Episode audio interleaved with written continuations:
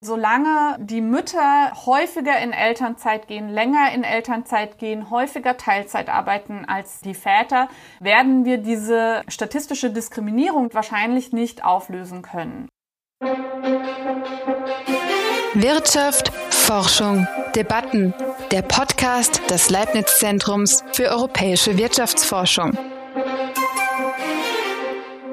19 Prozent weniger als Männer verdienen Frauen im Durchschnitt in Deutschland. Diese Lohnlücke zwischen den Geschlechtern hat verschiedene Ursachen. Frauen haben mehr familienbedingte Auszeiten, sie arbeiten häufiger in schlechter bezahlten Berufen und in Teilzeit. In Führungspositionen sind Frauen seltener vertreten als Männer. Wie sich die Einkommens- und Aufstiegschancen von Frauen verbessern lassen, darüber spreche ich jetzt mit Juniorprofessorin Susanne Steffes. Sie ist Personalökonomin und stellvertretende Leiterin des Forschungsbereichs Marktdesign am ZDW Mannheim. In ihrer Forschung beschäftigt sie sich unter anderem mit der Chancengleichheit zwischen den Geschlechtern am Arbeitsplatz. Mein Name ist Carola Hesch. Herzlich willkommen. Hallo Susanne. Hallo Carola. Ich habe es ja gerade schon erwähnt, der sogenannte Gender Wage Gap, also die Lohnlücke zwischen Männern und Frauen, liegt in Deutschland aktuell bei 19 Prozent. Wie sieht das denn im Zeitverlauf aus? Hat sich in den letzten Jahren da was verbessert?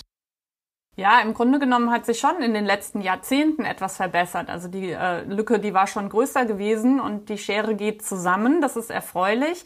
Aber mit 19 Prozent haben wir natürlich immer noch eine ähm, markante Schere, die sich eben, wie du ja schon eingangs gesagt hast, durch äh, viele Dinge auch erklären lässt. Es bleibt aber immer auch noch ein Teil übrig, der nicht äh, zu erklären ist, wo die Forschung einfach noch nicht ganz so weit ist, um äh, sagen zu können, warum ist denn jetzt eigentlich immer noch äh, eine Lohnlücke da. Wie groß ist dieser nicht erklärbare Teil etwa? Das sind so ungefähr sechs Prozentpunkte. Und wo gibt es noch Probleme, würdest du sagen, aktuell? Naja, also äh, es ist einfach so, du hast ja gesagt, ne, die äh, Segregation in verschiedene Berufe spielt eine Rolle, Teilzeitarbeit, Auszeiten wegen Elternzeit und so weiter. Das erklärt alles, warum ähm, Frauen da dann weniger verdienen, auch eben der geringere Anteil in Führungspositionen. Und dann vergleicht man am Ende im Grunde genommen Frauen, die in ähnlichen Positionen sind wie Männer und stellt fest, dass immer noch sechs Prozent äh, Lohnlücke da ist. Ja? Und ähm, da, das kann zum Beispiel daran liegen, dass Frauen schlechter verhandeln um ihren, ihr Einkommen, ja, sich nicht so trauen, äh, wirklich einzufordern, was sie denken, dass sie verdienen sollten, vielleicht auch denken, dass sie nicht so viel verdienen sollten. Da gibt es schon auch Forschung dazu, die das ähm, zeigt. Ja. Sie sind weniger kompetitiv, äh, sie sind weniger risikofreudig im Durchschnitt als Männer.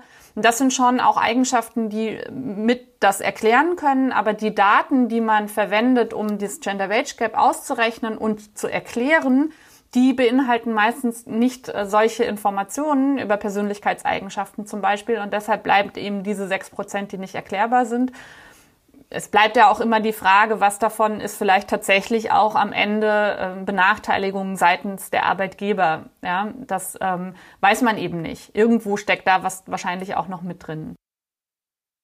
Und wie sieht das bei den unterschiedlichen Qualifikationsniveaus von Frauen aus? Haben Frauen überall die gleichen Schwierigkeiten oder gibt es da Unterschiede?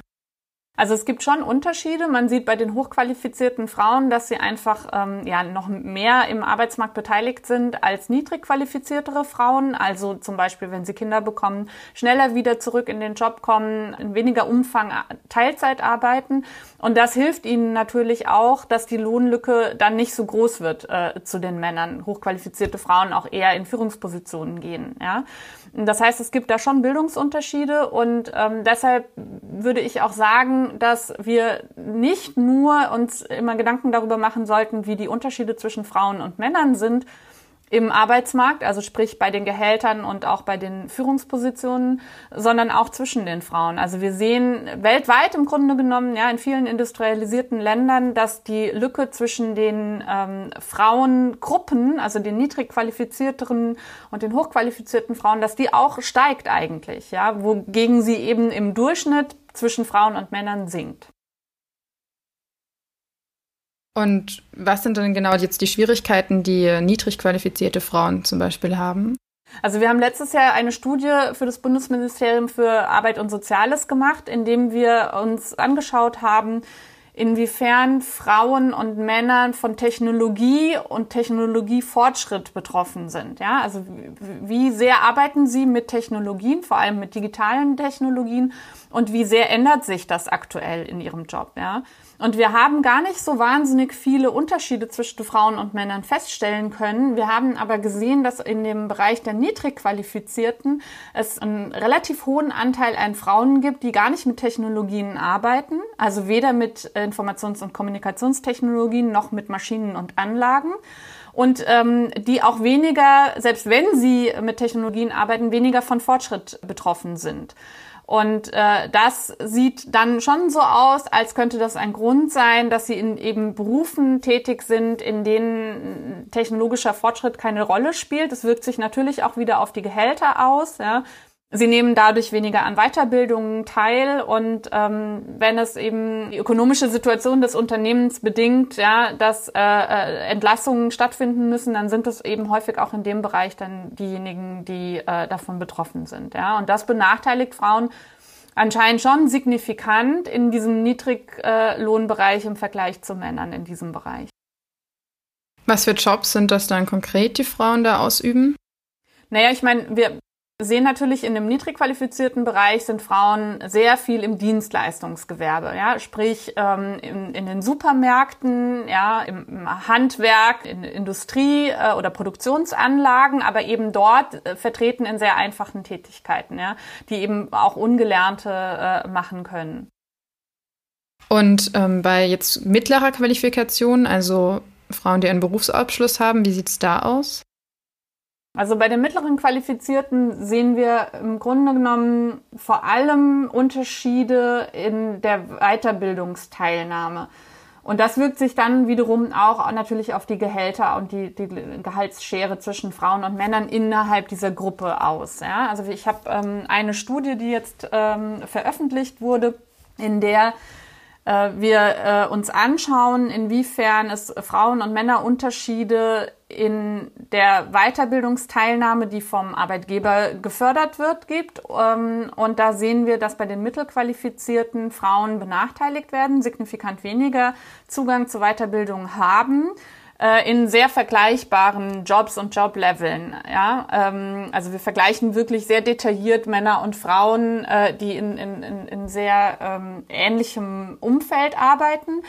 Und äh, wir führen das eben darauf zurück und erklären das damit, dass sie äh, weniger Arbeitsmarktbeteiligung äh, haben, sprich äh, die, der Arbeitgeber antizipiert, dass sie vielleicht nochmal in Elternzeit gehen, dass sie Teilzeit arbeiten, dass sie eben weniger zur Verfügung stehen.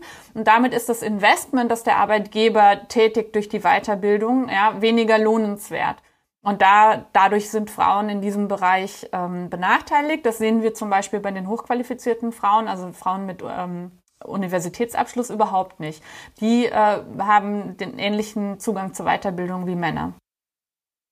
Und was könnte man machen, damit auch die mittelqualifizierten Frauen mehr Weiterbildung bekommen? Ja, das ist eine gute Frage. Damit beschäftigen sich seit Jahrzehnten Forscherinnen und Forscher und auch die Politikerinnen und Politiker. Ähm, Wenn es da jetzt die ähm, äh, leichte Lösung gäbe, dann hätten wir die vielleicht schon. Meine persönliche Meinung ist, es gibt so viel empirische Evidenz, die darauf hinweist, dass die Benachteiligung von Frauen im Arbeitsmarkt sehr viel mit der Präsenz, also mit diesem, wir sagen im Englischen Labor Attachment, ja, der Arbeitsmarktpartizipation zu tun hat, ja. Ähm, und solange die Mütter häufiger in Elternzeit gehen, länger in Elternzeit gehen, häufiger Teilzeit arbeiten als äh, die Väter, werden wir diese ähm, statistische Diskriminierung, die da stattfindet, wahrscheinlich nicht auflösen können. Ja, weil es natürlich ökonomisch völlig rational und nachvollziehbar ist, dass die Arbeitgeber sich so verhalten und solche Entscheidungen treffen. Ja. Ähm, und was wahrscheinlich auch immer noch in der wissenschaftlichen Debatte, aber auch in der öffentlichen Debatte ein bisschen unterbelichtet ist, ist die Frage, inwiefern wollen denn Frauen gleichgestellt sein zu Männern? Also natürlich, wenn es um die Gehälter geht, ja, für gleiche Arbeit, gleicher Lohn, ich glaube, da findet man keine Frau, die äh, sagt, nein, das will ich nicht, ja. Aber inwiefern wollen Frauen wirklich genauso Karriere machen wie Männer? Es gibt natürlich viele, die das möchten und die dann eben auch an ihre Grenzen kommen, aber nicht jede möchte das. Ja? Also ich denke, ähm, wir brauchen schon auch noch mal mehr eine Debatte darüber, wie sehen denn eigentlich die Präferenzen aus. Aber du hast mich gefragt, was kann man machen? Also ich meine, ein einfaches Modell, das in anderen Ländern teilweise auch schon umgesetzt ist, ist zum Beispiel, dass man ähm, die Elternzeit, ähm, die der Staat zur Verfügung stellt durch Gesetze, so reglementiert, dass äh, Mütter und Väter in ähnlichem Umfang Elternzeit nehmen müssen, wenn sie eben ähm, zum Beispiel wie in Deutschland jetzt äh, 14 Monate Elterngeld bekommen wollen. Ja? Wir haben ja die Regelung, zwölf Monate der eine Partner, zwei Monate der andere Elternteil. Ähm, das kann man natürlich auch anders machen und sagen, es müssen äh, sechs zu acht sein zum Beispiel. Und du hattest auch gemeint, dass ähm, hochqualifizierte Frauen dieses Weiterbildungsproblem nicht so haben. Erleben die trotzdem Unterschiede zu Männern? Ja, das ist total interessant, finde ich. Und das war auch überraschend für uns. Ähm, also wir schauen uns auf der einen Seite an die Investitionen äh, seitens der Arbeitgeber und auf der anderen Seite schauen wir uns an, was die Arbeitnehmerinnen und Arbeitnehmer eigentlich selbst machen. Ja, also initiieren sie selbst Weiterbildung, beteiligen sie sich an den Kosten der Weiterbildung. Ja, man muss dazu sagen, dass häufig die Kosten, äh, die monetären Kosten vom Arbeitgeber getragen werden, aber sie äh, durch Zeit, zum Beispiel indem sie in der Freizeit Weiterbildungsteilnahmen haben, beteiligen sie sich daran. Und da sehen wir interessanterweise, dass bei den Hochqualifizierten ähm, Frauen häufiger solche selbstinitiierten Weiterbildungen machen als Männer. Und ähm, wie gesagt, das war erstmal überraschend. Dann dachten wir, das kompensiert vielleicht das Unterinvestment des Arbeitgebers. Ja? Also der Arbeitgeber bezahlt nicht, also machen sie es selbst. Das findet aber nicht statt. Es gibt keinen, das ist kein Substitutionseffekt, ja? sondern ähm, es ist einfach on top. Also sie machen einfach mehr. Ja? Und ähm, dann haben wir ein bisschen weiter geschaut und äh, festgestellt, es sind vor allem die Frauen, die innerhalb ihrer eigenen Gruppe die höchste Produktivität an den Tag legen, aber verglichen mit den Männern eben nicht am Top-Ende der ähm, Gehaltsverteilung sind. Ja? Also sie verdienen im Durchschnitt weniger als ihre vergleichbaren Männer, aber innerhalb der Gruppe der Frauen liegen sie ganz oben. Ja? Und ähm, wir erklären uns das eben damit, das sind Frauen, die wollen und können vor allem Karriere machen, die könnten den Männern am Top-Ende gleichziehen werden aber wahrscheinlich auch wieder statistisch diskriminiert. Also wir sehen, es gibt wieder Zusammenhänge, lässt sich erklären durch Teilzeitarbeit, durch ähm, äh, Kinder im Haushalt, ja, werden also wieder statistisch diskriminiert und sie möchten im Grunde genommen Signale senden an den Arbeitgeber, dass sie ähm, bereit sind, auch in Zukunft viel zu arbeiten. Und deshalb investieren sie in diese Weiterbildung, weil das ist ein Zeichen für den Arbeitgeber, ah, die Frau, ja, die ist produktiv und die möchte produktiv sein und ihre Produktivität halten, ja. Und das würde sie nicht tun, wenn sie vorhätte, 50 Prozent nur noch zu arbeiten, ja. So erklären wir uns das. Und von Seiten der Unternehmen, wie sieht es da aus? Bemühen sich Unternehmen auch, die Chancengleichheit von Frauen zu erhöhen? Ja, also wir haben ähm, in einer äh, Betriebsbefragung, die wir alle zwei Jahre durchführen, ähm, fragen wir seit Jahren die Betriebe danach, ob sie das Ziel verfolgen, den Anteil von Frauen in Führungspositionen zu erhöhen. Und ähm, wir sehen immer so zwischen 20 und 25 Prozent der Betriebe, die das äh, bejahen. Man muss dazu sagen, das sind Betriebe, die mindestens 50 sozialversicherungspflichtig Beschäftigte haben und nur Betriebe aus der Privatwirtschaft. Der öffentliche Bereich ist da nicht dabei. Ja, also 20 bis 25 Prozent äh, sagen, sie verfolgen dieses Ziel. Und wenn wir uns anschauen, was äh, ist denn mit den restlichen 75 Prozent, dann äh, sind das äh, Betriebe, die entweder schon einen relativ hohen Anteil an Frauen in Führungspositionen haben. Das trifft, trifft auf etwa 20 Prozent der Betriebe äh, zu. Und bei dem Rest ist es einfach so, dass die dieses Ziel nicht verfolgen. Ähm, das kann man jetzt natürlich bemängeln und wir haben ja auch seit einigen Jahren in Deutschland ähm, das Gesetz zur gleichberechtigten Teilhabe von Frauen und Männern in Führungspositionen. Das gilt natürlich nur äh, für einen bestimmten Bereich der Betriebe, also den, den mitbestimmten Betrieben. Allgemeinhin nennen wir das die Geschlechterquote für Führungspositionen. Ja, ähm, hat ja auch der Gesetzgeber etwas dafür getan, dass äh, Betriebe sich da äh, mehr Mühe geben. Aber man muss einfach konstatieren, dass es Branchen gibt, in denen der Anteil von Frauen überhaupt in der Belegschaft relativ gering ist. Und denen fällt es natürlich schwer, dann auch in den Führungspositionen ähm, einen hohen Anteil an Frauen zu erreichen, weil einfach die Masse der, des Potenzials gar nicht da ist. Ja? Genau, und am Ende ähm, sehen wir, das haben wir auch in der Studie für das Bundesministerium für Arbeit und Soziales letztes Jahr herausgefunden, sehen wir etwa 30 Prozent der Betriebe, die so im Mittelfeld liegen, was den Anteil von Frauen in den unteren Ebenen, Jobleveln angeht und ähm, die äh, da nicht so weit vorne sind, was den Anteil in Führungspositionen angeht, die hätten das Potenzial, sagen aber nicht, dass sie das Ziel verfolgen. Also es gibt da schon noch ein Potenzial, äh, würde ich sagen, dass man heben könnte, um mehr Frauen in Führungspositionen zu bekommen. Und weiß man auch, warum sie das nicht anstreben?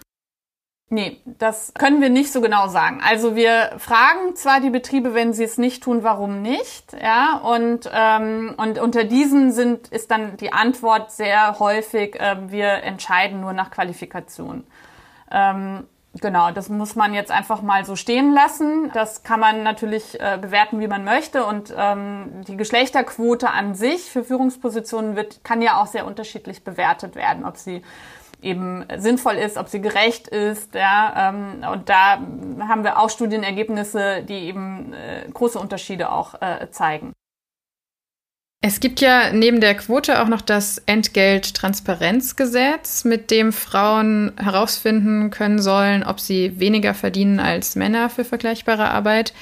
Zeigt das Gesetz denn Wirkung?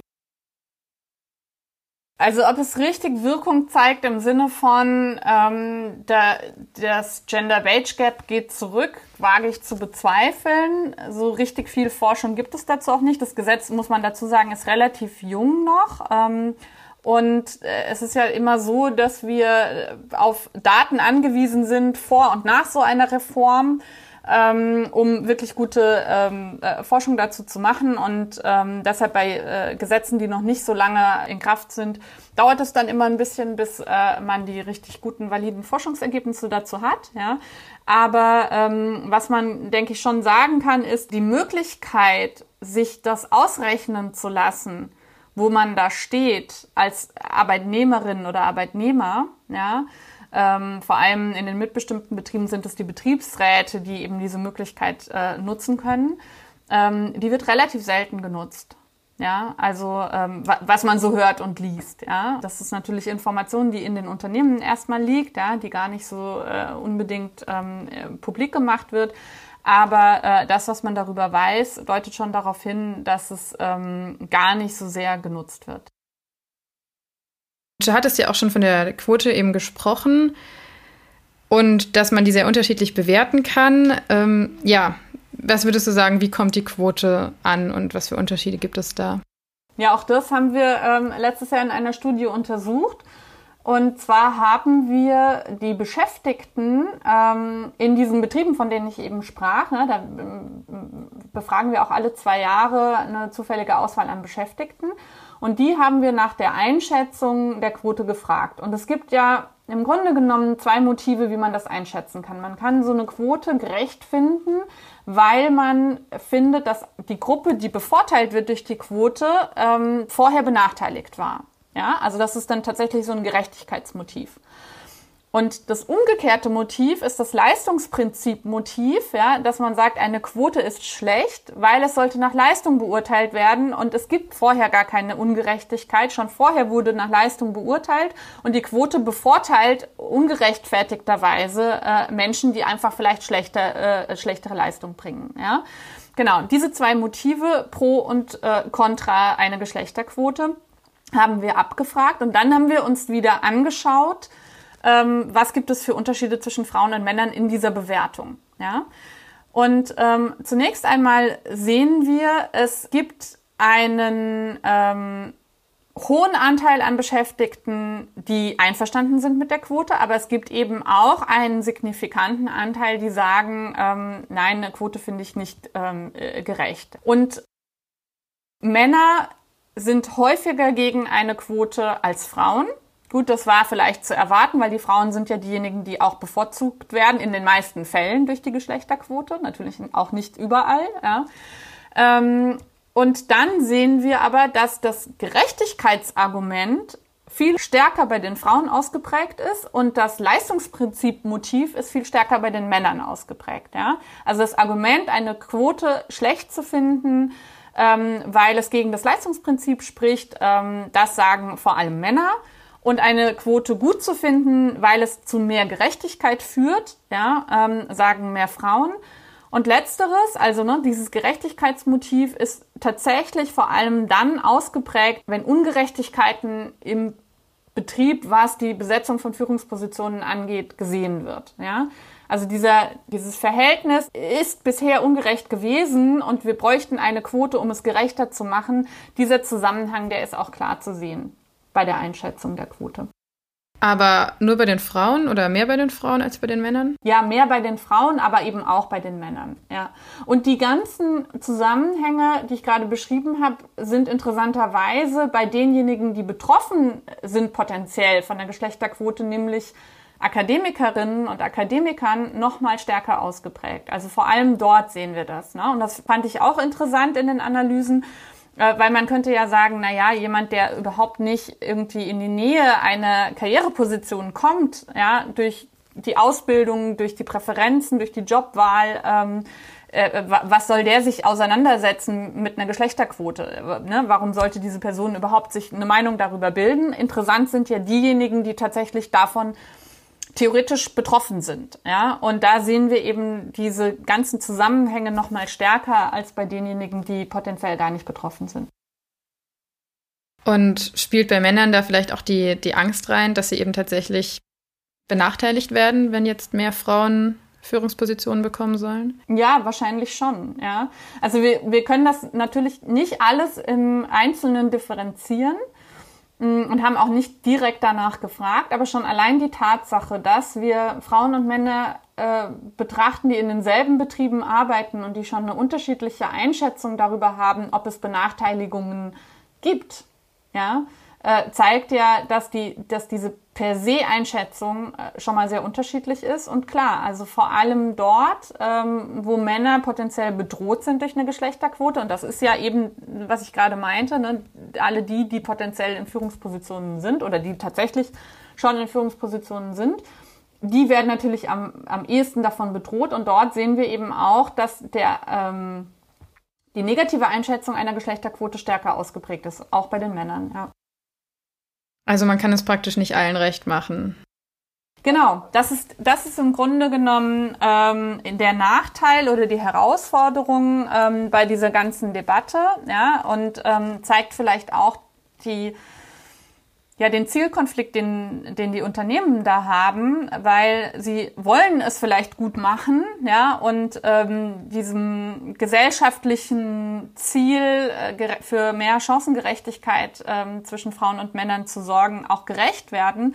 Aber gleichzeitig müssen sie natürlich ähm, die Gefahr in Kauf nehmen, dass die männlichen Beschäftigten, die sie haben, auch die männlichen Führungskräfte, die sie haben, auf die sie ja auch angewiesen sind, ja, dass die unzufriedener werden, ähm, wenn eine Quote eingeführt wird. Und ich glaube, dass es eben seitens der Unternehmen sehr viel Unternehmenskultur, sehr viel Kommunikation äh, braucht, um das gut ähm, äh, vermitteln zu können, wenn man so eine Quote einführt. Und meinst du, die Quote könnte sich irgendwann selbst überflüssig machen, wenn genügend Frauen auch andere Frauen in Führungspositionen berufen und es sich dann tatsächlich um Leistung drehen kann, weil die Ungerechtigkeiten überwunden sind? Ja klar, also ich meine, das ist das Ziel jeder Quote, ne, dass sie irgendwann überflüssig ist und ähm, sich selbst erledigt hat. Die Frage bleibt ja dann trotzdem, ähm, ob es dann auch so bleibt auf dem Level. Ne? Also macht die Quote sich tatsächlich überflüssig oder kommt man irgendwann auf ein Level, ähm, das man angestrebt hat, ja, ähm, aber man muss sie trotzdem die formale Quote weiter äh, behalten, weil es sonst wieder zurückgehen würde.